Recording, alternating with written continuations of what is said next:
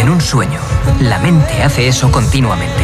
Cre- creamos y percibimos nuestro mundo simultáneamente. Nuestra mente lo hace tan bien que ni sabemos lo que está pasando. Tú creas el mundo del sueño. Nosotros colocamos al sujeto en ese sueño y él lo llena con su subconsciente. Los sueños nos parecen reales mientras los tenemos, ¿no? Solo cuando nos despertamos nos damos cuenta de que algo no cuadra. Deja que te haga una pregunta. Tú, tú nunca recuerdas el principio de un sueño, ¿verdad? Siempre te ves de repente ahí en medio. Supongo, sí. ¿Y cómo hemos terminado aquí?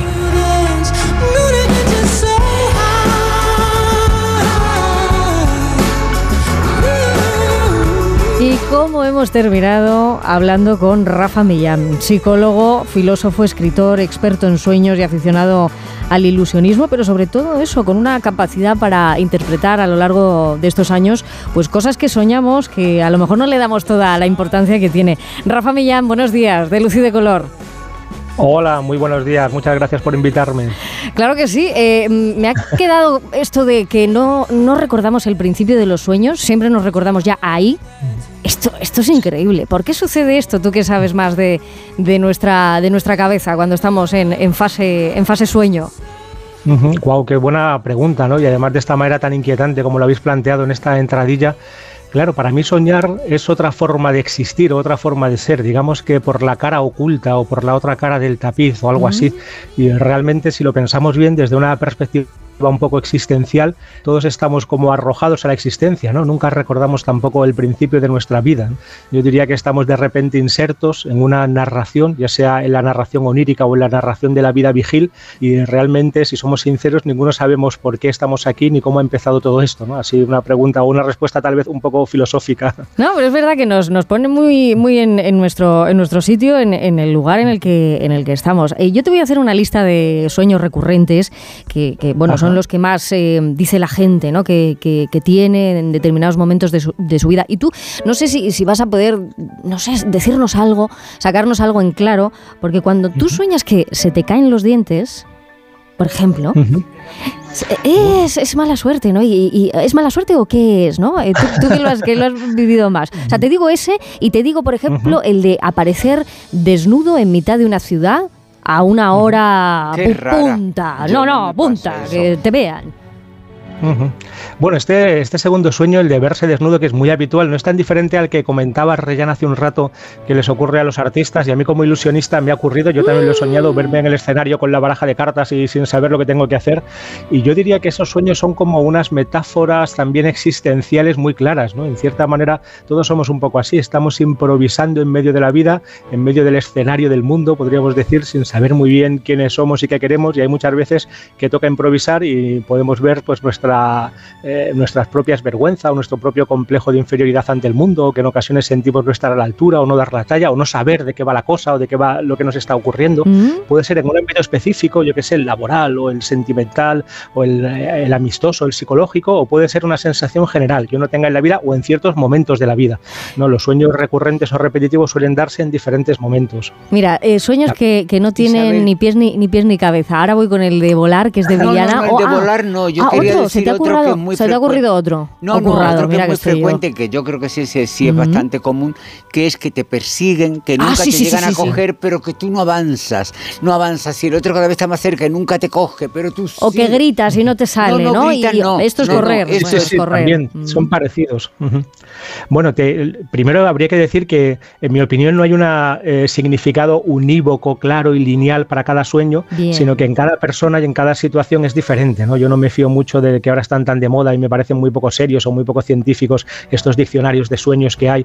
De hecho, este que me contabas de la caída de dientes, yo recuerdo uno de los primeros soniropantes de la historia, que es Artemidoro de Daldis, de la Grecia clásica, que decía esto que luego se ha popularizado de caída de dientes, muerte de parientes. Pero no es así, ¿no? obviamente, sino que el sueño ese puede significar también un montón de cosas y está en esta misma línea de los sueños en los que yo tomo conciencia de, mis, de algún tipo de dificultad o de problemática en la vida. Mm. Puede tener que ver con la autoimagen, si estoy mirándome al espejo y se me caen los dientes, puede tener que ver con pequeños o grandes complejos o con dificultades y problemáticas para masticar o digerir algún ámbito de la vida, también con cambios, ¿no? como cuando caen los dientes de leche, con cambios de etapa cambios de fase, climaterios de un estado a otro estado, por ejemplo, sería un sueño muy habitual en adolescentes, y, este que comentaba Viviana, eh, el de ver que no podemos avanzar. Corre que te corre, En otra metáfora, corre que te corre, exactamente como si tuviéramos los pies de barro o de hierro, o en otra metáfora muy parecida a la del grito que se queda atragantado, eh, pues yo creo que tiene que ver, también es una metáfora de la vida, ¿no? Si muchos sueños se entienden así, si yo, si yo dijera esto es una metáfora de algo que me ocurre en la vida, ¿en qué ámbito siento yo que no puedo avanzar o que me veo atascado? ¿O en qué ámbito quiero yo expresar algo, tal vez un grito de rabia, pero realmente no me sale, me lo quedo dentro.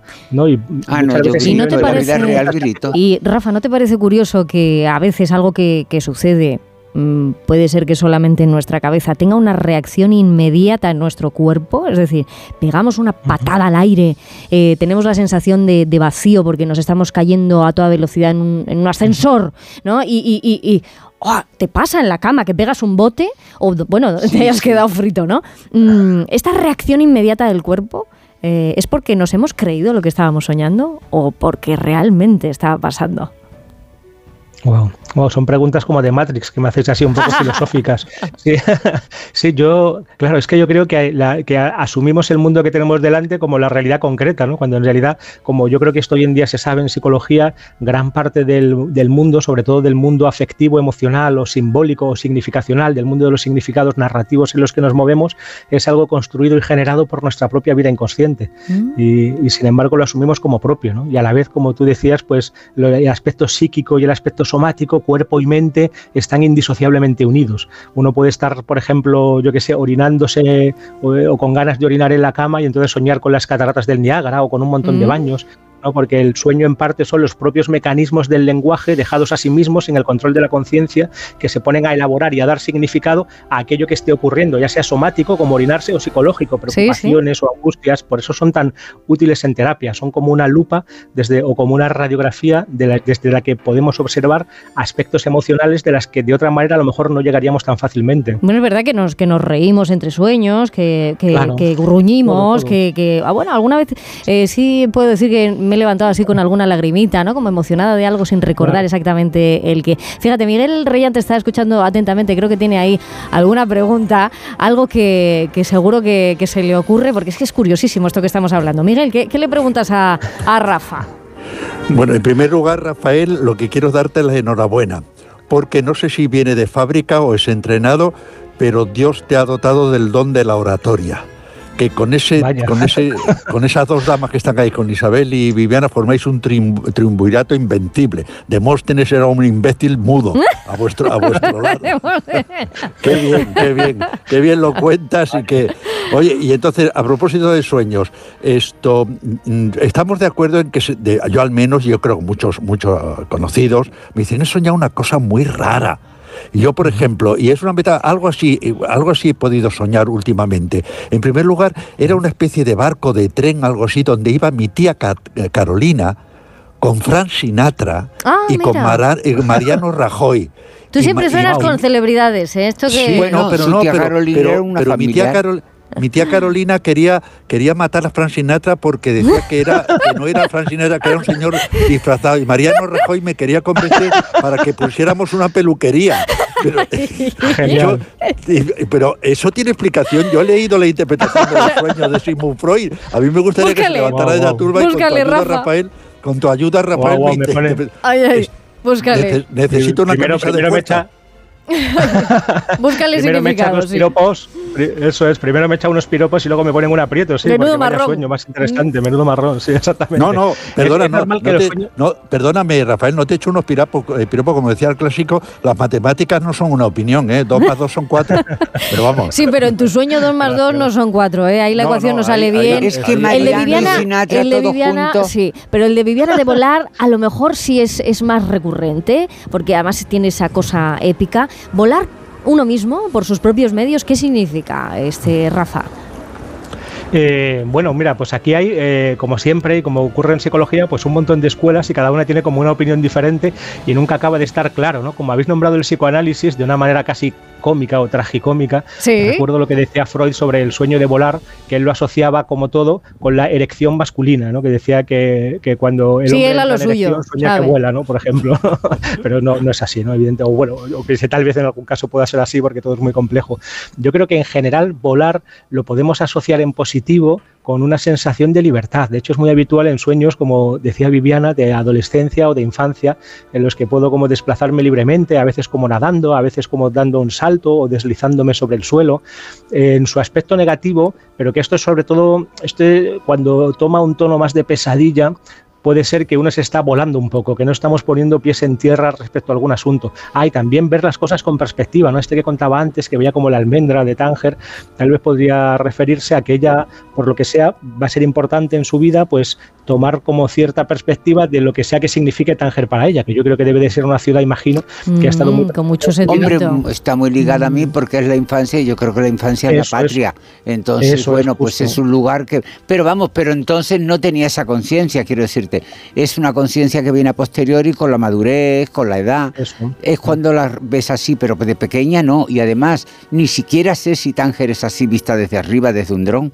Yo tenía una visión de Tánger vista desde arriba. Y tú tenías la sensación de que, de que era Tánger, su Tánger, su Tánger. Es tu infancia, tu infancia. Oye, como Rafa. Decía antes Miguel, todos soñamos a veces mm. cosas raras, pero no porque no tengan significado, sino porque tiene demasiado significado. Es como si ese, en ese otro espacio o esa otra cara de la existencia donde soñamos, todos entrelazara de una manera muy densa y significara tanto que aparentemente no significa nada. Pero estoy seguro que en este sueño que me ha contado, si lo desmenuzáramos un poco, encontraríamos mucho significado. Seguramente ¿Sabes? ¿Sabes lo que vamos a hacer, Rafa Millán? Que nos ha encantado esta conversación. Lo que vamos a hacer es llamarte nada más que nos despertemos. O sea, eh, en estos próximos días yo sí voy a compartir eh, tu contacto con Viviana, con Reyan. Te vamos a dar la matraca, como se diga. Pero yo a Reyan le diría que lo de la peluquería no. No, que es que lo deje, ¿no? Eso que mejor que lo deje, que lo deje. Lo de la peluquería no. Rafa Millán, como te hemos llamado cariñosamente, nuestro sueñólogo aquí en Por fin los lunes, ha sido un verdadero placer conocer este, este aspecto. Gracias. Y nos quedamos con, con esto que has dicho que es maravilloso. Soñar es otra forma de existir.